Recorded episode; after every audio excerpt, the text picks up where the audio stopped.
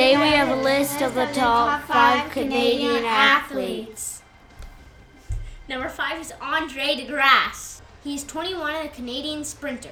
He won the silver medal in the 200 meter and the bronze medal in the 100 meter and the 400 meter relay at the 2016 Summer Olympics. He is the first Canadian sprinter to win three medals in the Olympics. Number four is Russell Martin. He is 23 and is a baseball catcher for the Toronto Blue Jays. In 2007, Martin won the Gold Glove Award and the Silver Slugger Award.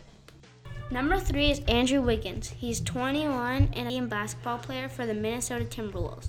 He was first overall pick in the 2014 NBA draft by the Cleveland Cavaliers, making him just the second Canadian to be taken number one overall in the NBA draft.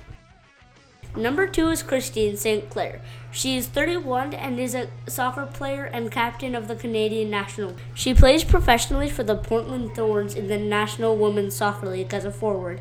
She is a 12 time recipient of the Canada Soccer Player of the Year award. Sinclair is Canada's all time leading scorer and currently is second worldwide in all time international goals scored. And number one on our list is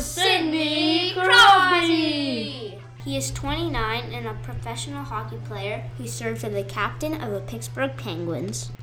Crosby was drafted first overall by the Penguins, nicknamed the Next One. That's all, folks, and thank you for listening.